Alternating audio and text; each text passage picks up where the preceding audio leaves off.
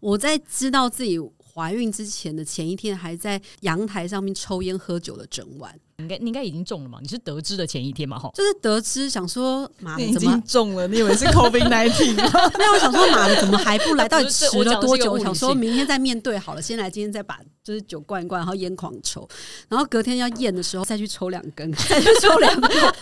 因为我看到那两条线，我就不能再抽嘛，你就觉得说，哦，我要对那两对，我要对那两条线负责。那时候你看到那两条线，你就觉得我我就是看到我人生跑马灯啊，一直在脑中回顾你的夜夜笙歌，你的晚夜生活，你是开心的 开心的人生，你在这些酒吧 pub 的那个跟朋友谈心的夜晚。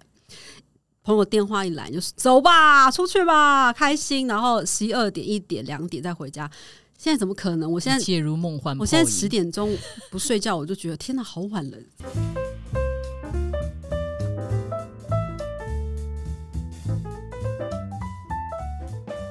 欢迎来到女子密室相谈，这是一个开放的空间，百无禁忌，设身处地，感同身受的密室。大家好，我是阿桃儿。大家好我是明显，我是花花，今天呢，照例呢还是有一个来宾，这个来宾呢是充满了困惑的来到现场，因为呢，我们今天呢要讨论的一个东西呢，就是生还是不生。但是我们先来介绍一下我们的今天的这个来宾，哈，来宾来跟大家问好一下。好，大家好，我是苏苏，应该已经不陌生了吧？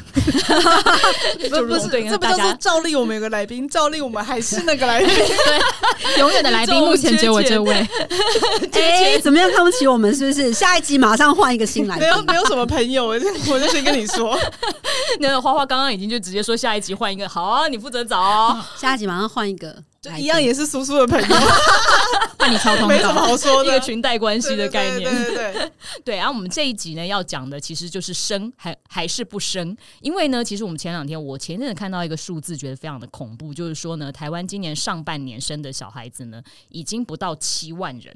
然后呢，实际上我们以前往年的话，大概呃不要说往年，其实差不多就去年大概还有十四万。换言之，如果上半年这样子还都不到的话，我们可能到今年年底的时候会跌更多。也就是说，我们的小孩子越来越少，于是很多人都开始在讲说啊，那是不是要生个孩子啦？然后呢，台湾的少子化这么严重，是不是？抢救生育率这根本不干我们的事吧？嗯，你突然发怒，你说为什么把这重担压在我们身上？对呀、我觉得这个社会期待很可怕，就我们是四我们几个人在这里，就子宫就在我们身上，不然压在谁身上？政府啊，政府给我钱呐、不是我养不起啊，政府给你钱你就生哦，政府给我钱就生，给够多想可以给够多，我觉得可以啊。够多是怎么个够法？比如说某位总统候选人他给你多少？零到六，岁国家养，比方说一个月六万六之类的，那很可以耶，一个月给你六万六，你就生。好像可以耶。你们这些为了钱出卖子宫的，因为养小孩一个月，比如说好两到三万，你还有三万可以。可是应该不是说他不是是他不是他不是我绝对会生的必要因素，嗯，哦哎、不是，因为它不是我会生的主要推力，而是缺乏这个推力，我对于生这件事情很胆怯，那但是就算有了这个推力，你也不见得要生。它会提升我生育的意愿。是跟各位大概就是背景介绍一下，我们现在这边呢有两位是妈妈，一个是不是妈妈，然后另外一个即将走入婚姻，也就是我们的苏苏。哎，苏苏，你觉得你有没有？你对于生子有什么样的一些困惑？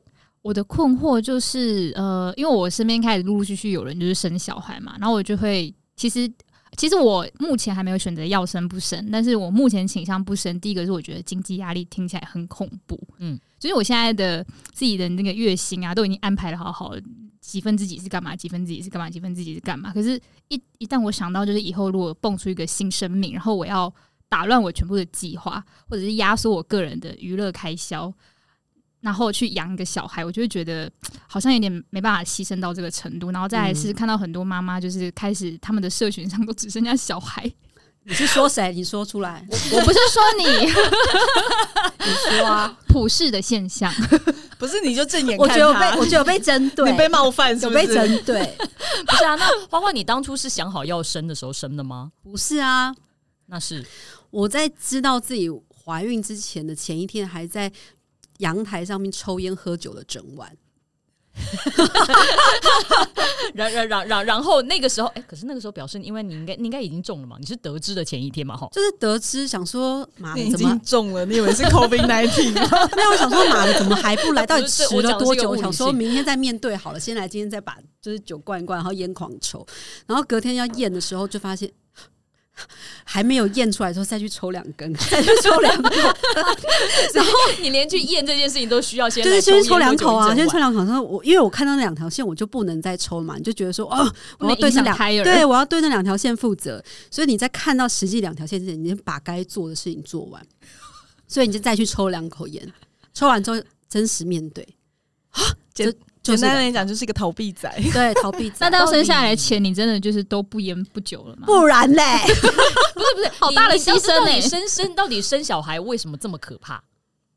你之前的心态跟我一样吗？就觉得要牺牲很多东西。那你的人生跑马灯哎、就是那时候你看到那两条线，你就觉得我我就是看到我人生跑马灯啊，就是你的人生就是。这前半生就在你的一直在脑中回顾你的夜夜笙歌，你的晚夜生活，你 是开心的 开心的人生，你在这些酒吧 pub 的那个跟朋友谈心的夜晚，朋友电话一来就是走吧，出去吧，开心，然后十一二点、一点、两点再回家。现在怎么可能？我现在一切如梦幻。我现在十点钟不睡觉，我就觉得天哪，好晚了，是不是该睡觉？我觉得这不是孩子问题，就是老的问题。也有可能是老了，自然也有可能是老。对，但但但等一下，这个是一个就是晴天霹雳的妈妈。那我可以来问一下米姐，你那个时候怀孕是因为我呃，因为我有两胎，我第一胎也是非预期。其实我觉得讲非预期很不负责，因为你就没带套嘛。没戴套，就真的是非预期啊！不然呢？不是啊，你干嘛突然耍流氓？我有点听不没懂。戴套真的就是非预期啊！我那没戴戴套戴套也有百分之三的，它只有百分之九十七的避孕成功率啊，戴套还是有可能会怀孕的。不是啊？那你如果说没连套子都不戴的话，你就是那百分之九十七啊。对对对对对啊对，总之就是我刚刚讲，我我第一胎，应该说我我没有排斥，嗯嗯，从来从来从来大家从来。大家都是一个我觉得排我觉得排斥的心情居多，嗯但如果来了，我就就是我就接受，嗯嗯嗯。第一胎心这样，但因为第一胎后来因故就是他离开了嘛，嗯嗯，然后第二胎我就算是计划生育，嗯嗯，不能你说那你那时候为什么想生小孩？你你那个计划的心，我你是觉得人生蓝图要有一个小孩，这个家才完整吗？还是没有，就是因为你曾经拥有过，哦，你想把它生回来？欸这句话很危险的，哦我先告诉你，就你因为你曾经拥有过，所以你知道说这个世界上有一个人跟你有这么深刻的生命连接，然后，嗯，我先说，我觉得我，嗯，这个想法很自私，就它不是一个生育，其实就是一个自私的行为，对不对？嗯，生育其实是自私的行为，为什么？为什么你们会这样觉得呢？生育是因为孩子没有选择的权利啊。孩子没有选择的权利，但是你也并不是因为说是你就是要他，所以你才去生他的啊、呃，我我是是啊，是是我是啊，就是满足自己传宗接代的欲望。不是，刚刚两位不是说都是不都都是预期外吗？对，他他满第但是他第二胎是预期的呀，就是满足自己情感认同，或者是满足自己情感寄托的一个行为吧。我觉得对我来说，我的第二胎，我不知道别人是不是这样子，就是我没有办法把这件事情盖瓜论定。但是我的心态就是，我那时候真的觉得这个世界上有一个我能够付出全力去养育他的生命，对我来讲的那个感觉是前所未有的。就你向往这件事情，想要做这件事情。对，因为其实我过去的，在我生孩子之前的前半生，我觉得我是一个失根的兰花。失根失根这个关键字又出现了，各 位对对对听众可以回到上一集知，而且还有兰花哦。对，嗯失根，所以，所以其实你不晓得你要怎么样去，你不懂得爱人，你也可能不懂得被爱。可是你在怀孕的那个过程里面，因为你的睾固酮应该是睾固酮吧，嗯，怎样？母爱爆发这对样，。还催产素，我不记得啊，反 反正某一个搞固酮，感觉是男生哦，的。对对对对，不好意思，是男性睾固酮疑似刺激性欲的。对，就你生理你生理上的机制促使你去引诱发了你的情感。哦，嗯那那你都没有那些担忧？就我前面提到，就是你可能你的金钱，你会牺牲掉你的金钱的自由，或者是你的时间的自由，甚至失失去掉部分的自我。你都没有忧虑这些事情，还是盖过去了？我有诶、但那时候的我就是一个情感的猛兽。嗯，对我那那些失去的东西，搞不好正好更是他觉得说他需要的那些付出，然后呢，哦你付出的那个价金可以得到一个更大的回馈，这样对了，我抖内，我抖内。哦，就你那个时候那个阶段，你很需要这样的付出。你那时候需要有一个对象让你这样的付出。需要一个情感的寄托。那时候才发现，原来情感的寄托大过于我在生活里面的享乐，哦原来如此了解了解。所以我就做了这个决定。哦那其实现在回想，极度的不明智。就我哎、我先说，我们这集其实我们没有任何一个人有立场想要去劝生或者是不劝生，因为我觉得我没有办法你帮你养小孩，你也养不起我的小孩。嗯，讲白了是这样嘛？那你要做什么决定？我觉得也没有办法想得很清楚啦。说老实话，对我觉得没有办法。那反正就是大家各自负责，然后我们就是阐述了我们的心路历程跟观点，嗯，然后让大家感受一下，呃，这种要生不生，或者是生了之后后悔，或者是还没有生之前的犹豫跟抉择，到底困难在哪里？嗯，就我就是在想生小孩的那个意义到底是什么？就是我没有觉得我基因就是好到必须得要让就持续传承下去，这个基因不能在这个地球上灭亡，就是我也没有这个传承传宗接代的欲望。然后就是到底可以获得什么？就是每个妈妈都跟我说，就可以获得一个就是你完全没有享受过的爱，就是没有享受过的，就是你没有体会过可以这么爱一个人，或是可以就是这个人可以无条件的爱你，这种亲密的连接感。可是因为我可能没有获得过，所以我就觉得说，我好像也没有特别向往，还是我得要向往这件事才有，就是还可以。可能你养一只只，狗也可以获得这样的爱啊。也是对这句话我觉得也蛮危险的。啊没有啊，因为其实这个呃那狗不会有你的基因或者是什么的啊、而且那个狗狗也是无条件的爱你啊。嗯狗狗狗狗不是从你子宫出来的啦，嗯，这这画面感有点有点害人。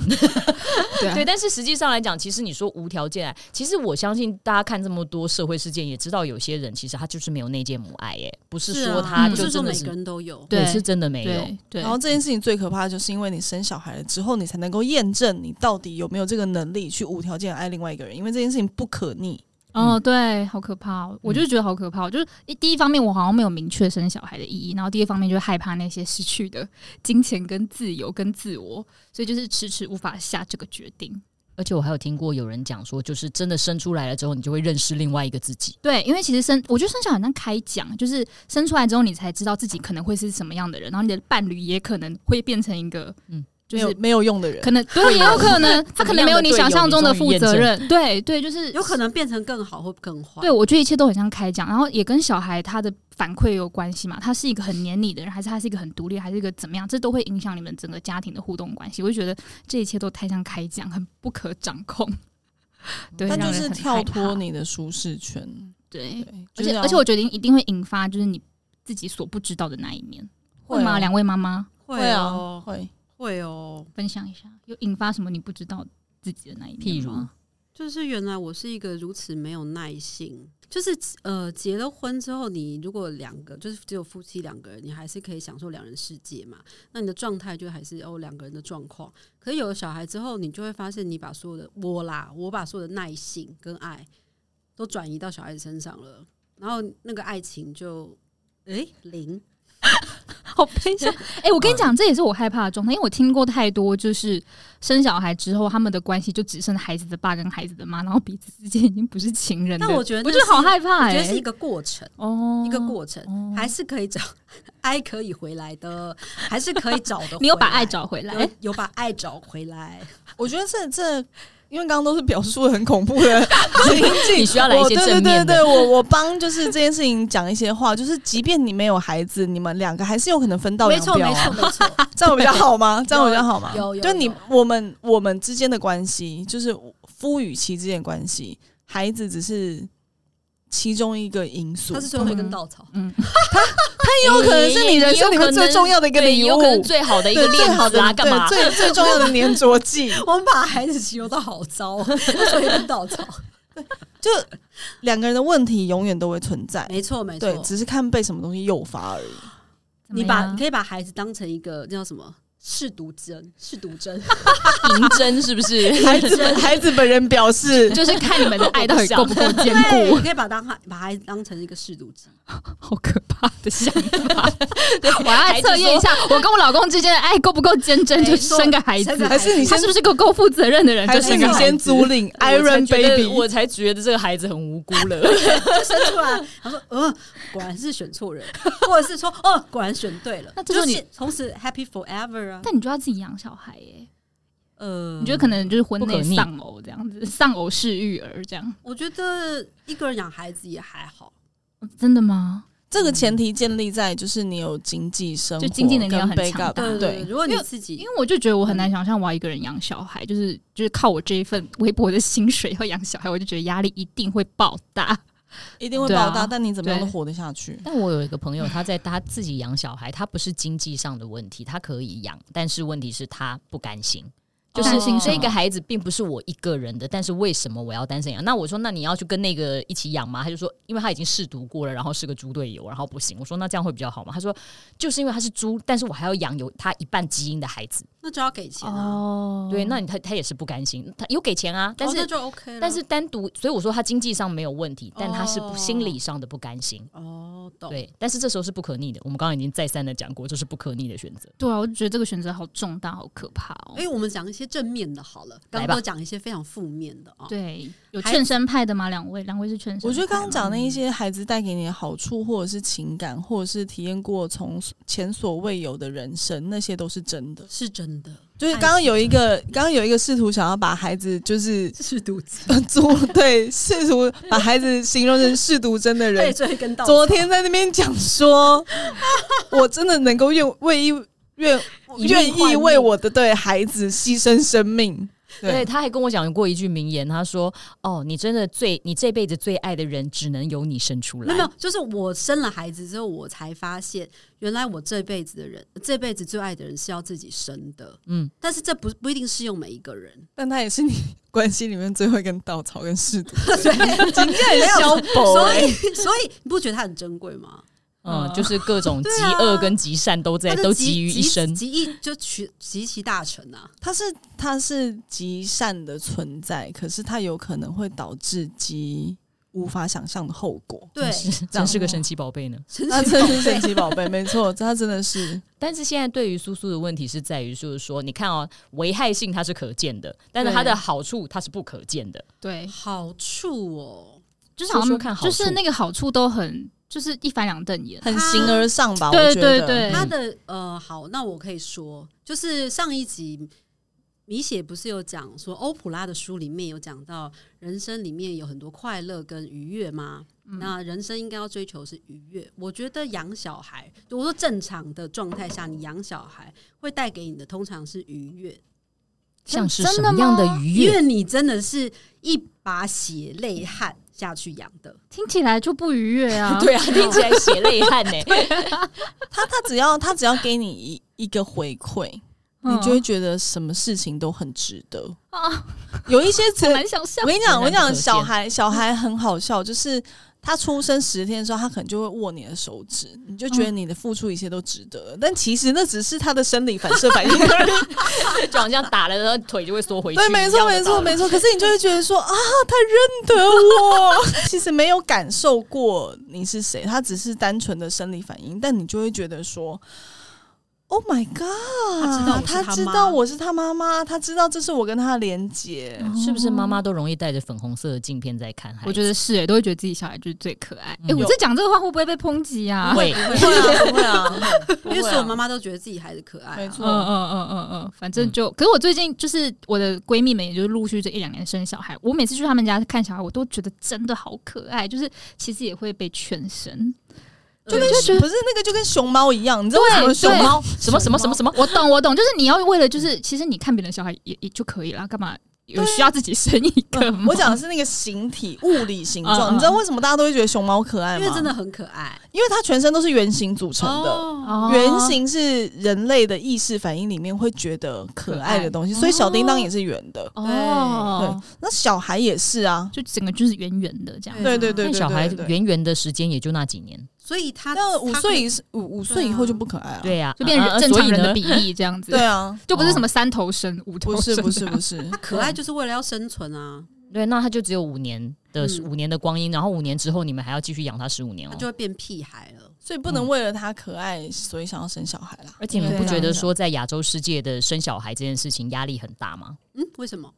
呃，好像你的孩子不是呃，你的孩子是大家的孩子，不是只是你的孩子。就是社会会对妈妈有很多期待，很多的这个角色期待很多期待。嗯儒学社会的余毒吗？嗯之类的。对，因为其实儒学社会教你的就是共好嘛，嗯，善良嘛，对嗯社会奉献嘛。嗯可是欧美的教育是尊重个体跟自我认同啊。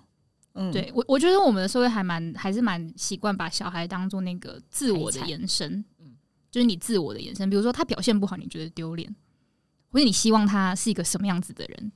对，比如嗯我我觉得啦，我自己感觉上，就是大家就是大部分的还是倾向是这个样子。我我觉得我自己生小孩，我也会是这个样子。就比如说我的小孩如果不会念书，我可能会觉得很丢脸。哦，讲这个话会被等等，我跟你讲，跟大家岔题一下，跟大家讲一个很很很令我震惊的事情。苏苏呢，她本身呢，当时在考大学的时候，哦，这样 她的分数是可以上台大法律系的，但他却为了他的理想选了新闻这条路。对，然后就嗯，就走到了 赚不了几个钱的一个职业。就简单来讲，如果说今天他是我小孩的话，我可能把他蕊洗吧。对我那时候跟米雪讨论这个话题，就是说，如果我以后就是我自己回头看，会觉得，哎、其实当时我念一些别的科系，感觉好像其实回头看，就是其实每个产业都有不同的那个薪资的天花板嘛。我们就在讨论这个话题。那我们这个产业确实薪资天花板就是会比那些学商的、学法的，或是学那些理工的还要低一些。然后我觉得，我就我就是说我当时就是我妈希望我念就是台大，然后念那些很有前途的科系，我就是不要，就是偷偷改志愿卡这样。然后我就说，可是。我自己这样走过一遭之后，我觉得我以后一定还是会当我妈那种父母，对啊，然后到最后就他就选了，然后就对你就把他累死就是说你要学什么艺术什么，我就不行，你就是要去念什么当工程师、当医生、当律师这样子。我觉得那我当时不太适合生小孩，因为我会希望就是他做我认为正确的决定。就是大家最近不是流行什么你的孩子不是你的孩子嘛，然后我就会想说不对，我的孩子就是我的孩子、啊，所以你很担心你会报应不爽，这对，我会这样子。变直升机父母，可是这是有一种是你的小孩真的就是这么聪明，他有很多的选择；还有一种是你会担心说你的小孩就没这么聪明，该怎么办呢？那其实不管是哪一种担心，都是自我的延伸啊。，对，就是其实你你要尊重，你对他尊重他吗期待，那你就尊重他就好啦。但我就是没办法，我觉得我就是会没办法，到时候。同样状况面临在我自己我我自己身上，然后我小孩明明就可以念更好的科系，我可能就会觉得说，不行，你就是要去念那个前途更好所以你可惜预先，预对，先想到这件事情，所以不敢生。就会觉得说，对啊，我觉得我觉得我觉得那是那是对自己当妈妈的这个角色的不信任。嗯，我就觉得我如果生了小孩，他一定要就是表现很好的那一种，嗯。但我觉得这就是不切实际的一个期待啦，因为小孩真的是不可控的。你回到外在嗯或内在世界，你可能没有办法当一个好妈妈，你也不觉得这个世界是一个值得来走一趟的地方，嗯，就有可能啊，因为大家来其实就像上一集讲的嘛，我们来就是体验害怕跟孤独的。对，那有可能你生下来之后，你孩子要面对的未知或者是挑战，会比我们现在来的更大或更多。嗯，你你为什么要让他来这个世界上受苦？我也听过这种说法，嗯就觉得现在的社会就是，比如说，就是大环境都不好啊，国家也不好啊，整个地球快毁灭了，为什么我要生一个制造一个生命，然后让他来这个不好的环境，就是受苦？我也听过这种说法，所以他决定不要生小孩。就是不生孩子的原因或因素都大到你无法改变或忽视。嗯，我觉得目前看到的都是一些比较让我担忧跟害怕的部分。没分。错，但然后生小孩的劝生派给你的那些条件又很内在，又很个人，都是讲，就是大部分都是讲他爱这个东西，会到的对。对，又很形而上。所以其对。实你说不生，很其实我觉得生或不生都没有关系，你只要想清楚了之后就可以。因为其实实际上来讲，卵子的时间也就是那样子。人家说生殖的能力二十五岁之后就下降喽。对啊，没关系。系啦，你就想吧，慢慢感受吧。对，不行啊，来不及啦。他接下来就要去，你知道穿刺羊水穿刺，什么东西羊水穿刺？你？羊膜穿刺？吗？三十四岁呃羊膜穿刺，对。三十四岁以以后的高龄产，就算是国家定义的高龄产妇嘛。那你。就高龄产妇啦，没关系，你慢慢想。好好，你是在威胁他有种威胁突然在威胁他，对，对啊，我差不多也就是连线也快到了。对啊，没关系啦。嗯，你干嘛？你干嘛突然威胁我流氓式威胁对，的他在挑。衅我、哎，就不生嘛，没关系啊，这样子。真的没关系，就是顺其自然。你以前也是完全不生派的吗？对啊，我就想说，因为我是一个之前是酗烟酗酒的女性，嗯嗯，对，然后呃，生活作息很不正常。嗯，我想说，我就是这种生活作息，怎么可能会生得出小孩？所以确实也没有刻意的去避孕。哦，那反向来讲，我们正面表述一下，连他这样生活作息的人，然后到了对啊以及这么个人主义的人，对都可以生得出一个然后到了这么可爱的孩快要子。临近四十还怀孕，而且卵子就是受精卵非常的健康，小孩生出来也就是很健康，这样。目前为止，好先敲个桌子。对，如果你正面表述的话，就是这样的个体、个人主义者，但他还是生了一个孩子，而且他愿意为这个孩子牺牲奉献，你就知道人性从内在生出来的那个爱意，或者是付出或成长的力量有多么的庞大。有人在苦笑，那没错嘛，没错嘛 哎、。可是我以前我以前都会想象说，假设我是非计划怀孕的话，我一定会把小孩拿掉、哎，你那时候没有这种心情？就是那个吗呃因为我那个时候就是就已经快四十岁了，想说，唉，也许是个礼物，也许是个命。那就来了，就来了吧。那你怎么办？我觉得那是因为他因为我年纪大了，刚开始哦其实那个状态是有余裕的吧，余裕余裕。就经济状况啊，就你一定要评估过各种条件，你知道后援啊什么的。嗯，年内在外在条件其实是可以接受这样子的一个突如其来的访客的。对对，那个时候我评估过，就是那时候的环境状况都是可以的。对，哎、那我很实际问一个问题：到底养一个小孩一个月，你觉得要我要再增加，我要准备多少的预算去 养一个小孩？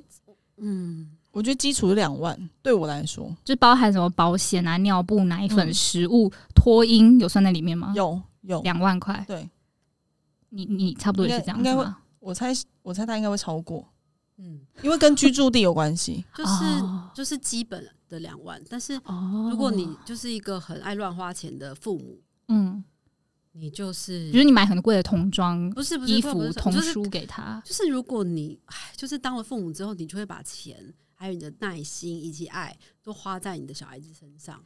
哦，了解。因为像我就是，我如果要生，我一定是没有后援的，就是我或另一半的双方的那个家人都没有办法照顾那个小孩，然后我们又都要上班，我不可能辞职在家带小孩。然后我就想说，天啊，那私就是那种私立的托婴到底是多贵啊？然后你还要得要就是没有关系，叔叔，你现在问都来不及，因为那个到时候物价会变。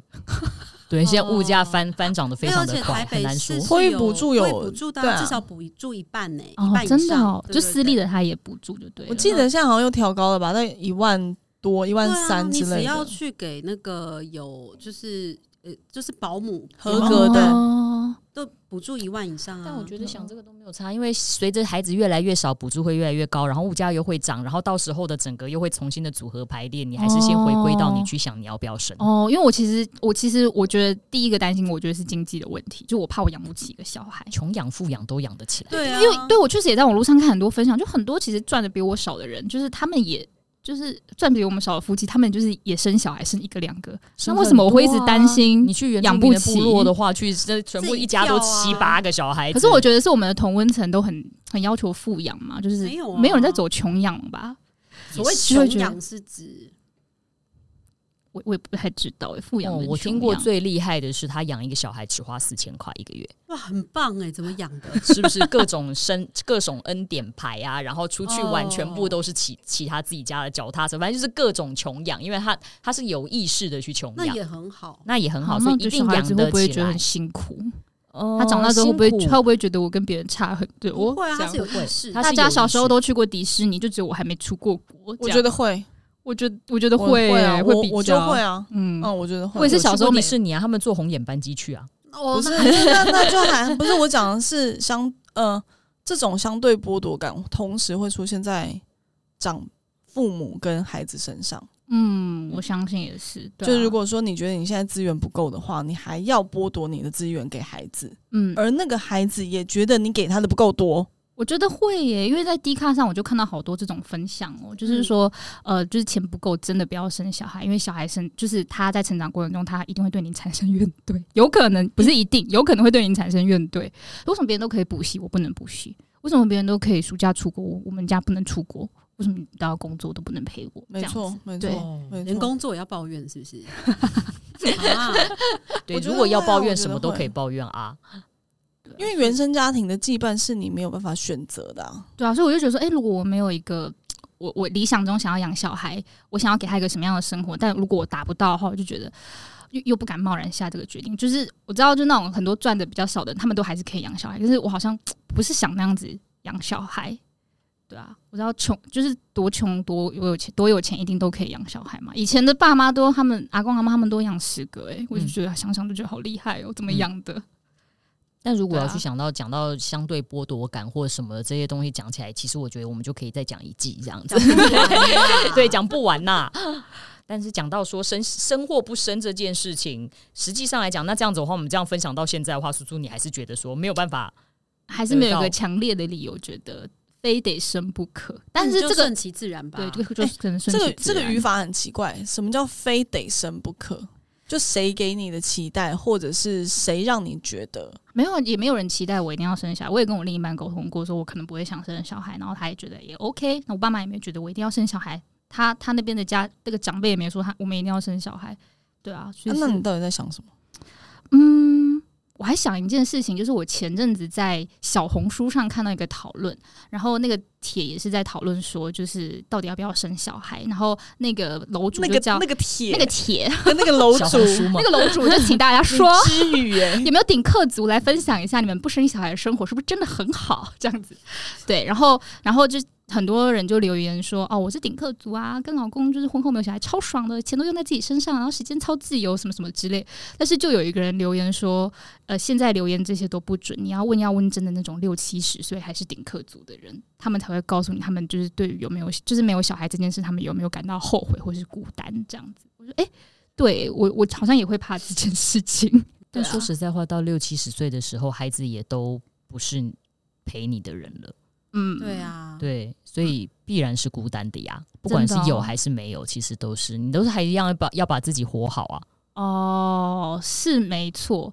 然后我我我我我会想生小孩的有一个 moment 是我在陪我妈去看病的时候，因为我妈就是去年中风嘛，然后她需要她就是要被长照的人，所以我们家三个小孩就是常常要轮流回家照顾她，带她去看医生什么之类，因为她现在就是完全行动不便，然后完全是生活无法自理的状态。然后我就会觉得说。就是这种时候，我会想要生小孩。所以你想要生一个看护，对，我觉得，可是我觉得这种心态也超级不健康。可是我就想到说，如果我妈这个时候没有小孩，到底谁可以照顾她？我想象不到哎、长照险呢？对啊，对，那就要等我们老的时候的那个长照福利机构都是非常完善那你就你就多赚一点钱，老了以后跟你老公两个住去住去那个长照村呐、也是可以。对啊对啦，也不一定要子女帮你解决。朋友，可是真的是子女才可以帮你跑那些超级复杂的手续，申请什么残障手册啊，然后挂好几个门诊啊，然后排排那些复诊的时间什么应该。有钱就可以做到了。等你老了之后，没有哎、我觉得长照村的人，就是护士没办法帮你做到那么细吧，就是一直帮你去公所跑一些文。没有等你老了之后，就有机械手背来帮你做这件事好那 OK 有有钱就可以雇人帮你做这件事。但是我很直觉想法就是，我每次都跟我男朋友说，就是这种时候，我就觉得我一定要，好像应该要有一个小孩，因为 老了要有人照顾，或者是子女彼此之间要分摊那些照顾的经济压力，或是付出的劳动力，这样子。这问题会无这很实际啊对这问题无限延伸。然后你嗯生了一个之后，然后就会有人说：“哎，他又没有办或干啊嘛的？”对对对也是我的大学教授就是这样，他自己生了一个小孩，他自己中风了嘛，中风了之后，他就看到他儿子在站在他的病榻前，没有人可以商量。嗯他就说：“哎，我真的好对不起他，我觉得这辈子最最对不起的就是他，因为我没有生另外一个人去给他生。那那到底是接下来是要生几个？哦，对对对，确实无限延伸。那总之，在我们现在都普遍有共识嘛，养儿防老是个错误的观念。对，嗯，不行，不行，就是但确实在我们家身上，我觉得他有养儿，确实有防老，就是我们会照顾他这样子。对我觉得啊，我觉得那时候我其实看到一篇虞美人的访谈，我很很尊敬他的想法，就是你你不能够依赖或仰赖孩子，要把他最精华的岁月嗯，花在你的病床旁边。我同意。对，对。就是这个是一件很过分的事情，嗯嗯嗯嗯，所以以回答不能说回答，就是我们回到刚刚讲那件事情，就是我我不需要为了我的后半生去生一个孩子来照顾我，我觉得这个观念是要宣导的。对对对，嗯就是养儿不一定防老，也不该就是养儿就是为了防老这样子。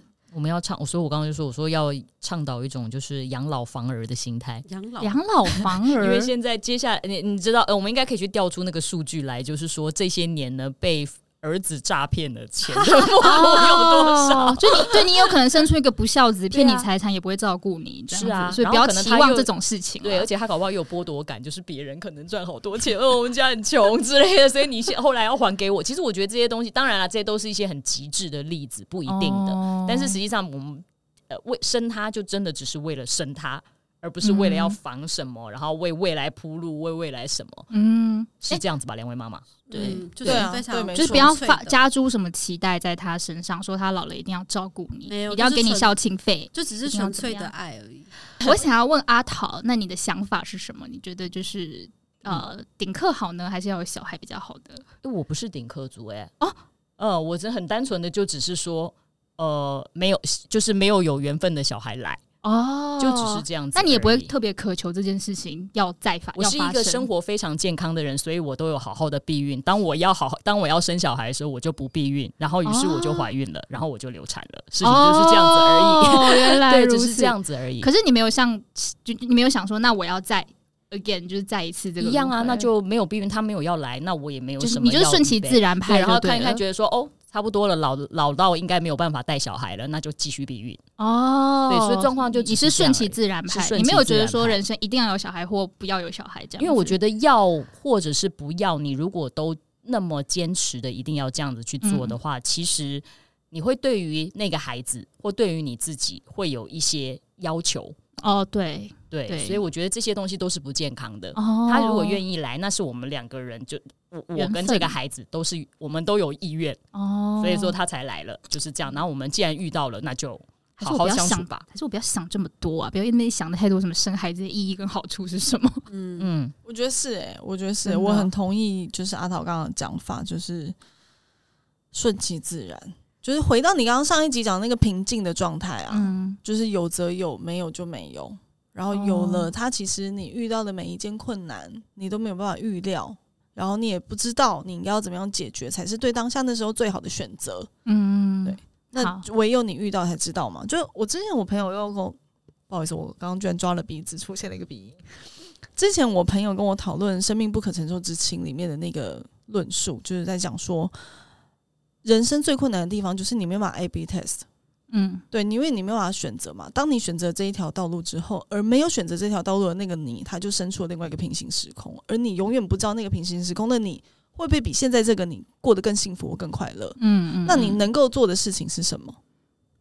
就是享受当下每个选择吗？就这么无聊，啊对，就这么无聊对但就是这样子。对，就这么无聊，对，就是你当下的愤怒或快乐或平静，都是现在的你因为过去的种种选择才能够得到的。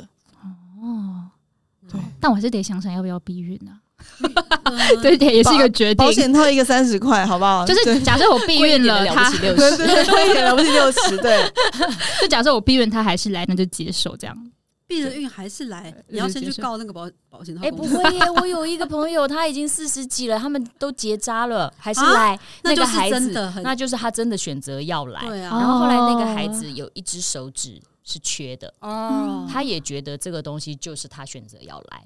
哦，他可能在冲破重重关卡的时候，真的之后哦我想不要再做这样子的臆测，因为那个孩子，因为他他他有这样子的一个，也许是说是缺憾好了，但是他这个事情也是上上天给他的礼物，嗯他有一些学习，对啊，对今年生好多议题哦。嗯，对啊，所以其实虽然生或不生，好像现在我们这一趟的这样讨论，不见得给苏苏一个什么样子的结论，嗯，但是呢，你可以再去想，然后你想好了，确定要或者是不要。再去做这个决定，但是要注意你的时间不是很长，对。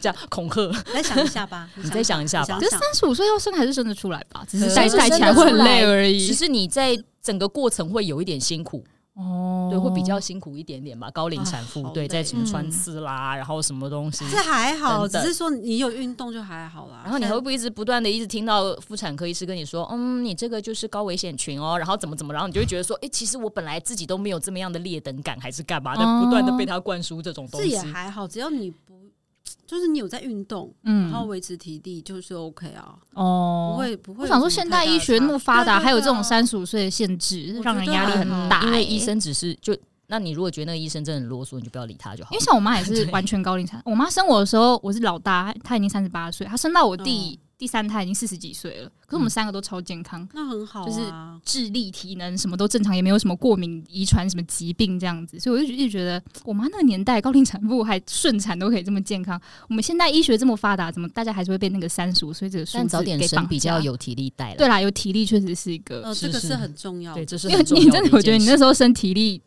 真的不比年轻的妈妈吗？嗯，我觉得是，就是如果我小孩出生之后到这几年，我就因为我之前是一个酗酒酗烟的女性，啊 已经讲本集三次第二次还第三次，然后从他出来之后呢，我再也喝不动了，然后我的烟几乎也都戒了，所以我的母亲她就觉得这个孩子来是来解救我的健康的。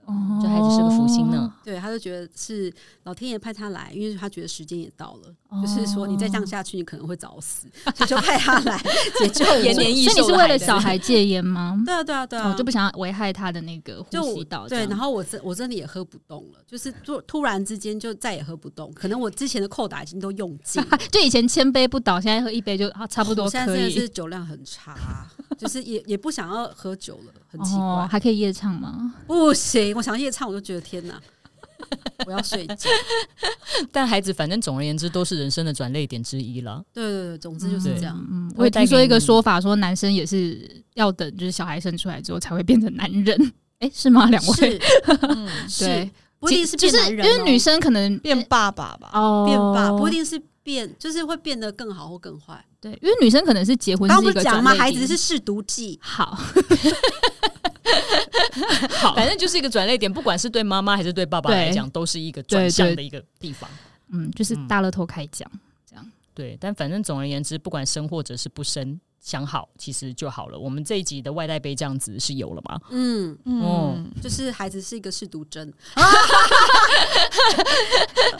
我觉得晚生也不错啦，因为你心心智更成熟吗？心智更成熟，而且你玩过，对 对对，玩 就是你够了你把二十五岁到三十五岁这段精华都留给自己啊，我觉得很好，也是也是，对啊，没有遗憾了，你先玩玩吧。那你们有加入一些妈妈群组吗？会让人感觉压力很大吗？没有，我我你完全没有。我加入，但是没有在看啊。我觉得天哪，我讲出来好得罪人。他妈妈真的很闲呢、一整天可以一直聊，一直聊，一直聊，到底聊什么聊？因为我听说，像比如说新竹的妈妈群组，就会让人压力很大。就是你们那边都是富养派的，就是等等等等等，不要开地图炮。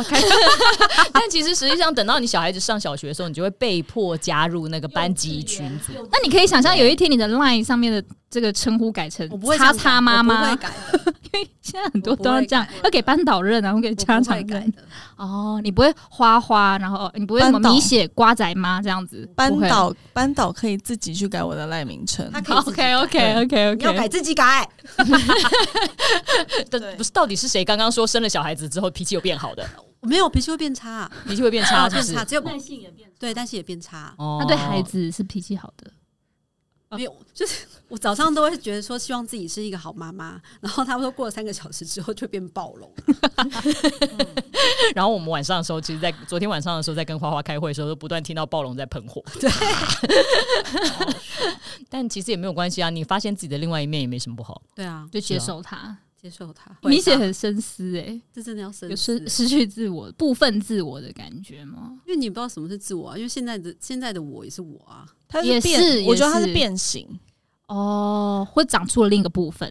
对，然后哦。你确实有一部分就掉了嘛，啊，真的哦，对啊，突然又很沉重。就跟息肉一样，就是你长成新的形状，但你还是你啊。哦，就接接受，反正我们人生在每个不同的阶段就会有长成不一样的样子嘛。对啊，对啊，就你把它就是你的一个变相，嗯你人生里的变相，只是这个变相不可逆，而且来的又急又大又快，刚刚就讲我们，生小孩也是一个超脱舒适圈的状态。不管你今天是在工作，还是是在爱情，还是什么，你其实有时候都会变成一个你可能自己不认识的。也是，也不一定是小孩才会让你变成不不一定不一不一样自己，或失去部分自己。是哦 OK，好没有错。这样想好像比较可以。不要把它想的太重要，但它也不是那么不重要的事情。我我觉得就是这个心情啦，对。然后有钱，就经济条件一定是可以克服的。哦，如果有钱，真的想请二十四小时的保姆嗯这样子，嗯只要他可爱的时候我再出现就好。嗯嗯，那你可能要慎重考虑一下，你下礼拜到底要不要去那个婚礼，好不好？你可能就先不要，好吗？不要登记，登记之前都还有机会。好好好，OK OK，我觉得他们两个公开好沟沟沟通好了之后，其实就可以了。哦不是刚刚讲的是他想要请二十四小时我很想欸沟通好就可以了。我看那些网红在带小孩都好优雅，他说啊，他们有二十四小时就小孩可爱的时候我再出来跟他玩啊，那些很烦的时候啊，保姆去顾这样是啊，好理想哦。是啊，好啦，我们这一集差不多这个样子了。感谢大家参与我们的密室相谈，我是阿桃儿。我是明显。我是花花，我是苏苏，喜欢我们节目的话呢，请追踪或者是分享。如果说你有关于生或者是不生，或者是要给我们苏苏一些建议啦的，也欢迎呢在我们的 IG 或者是 Facebook 留言。拜拜，拜拜。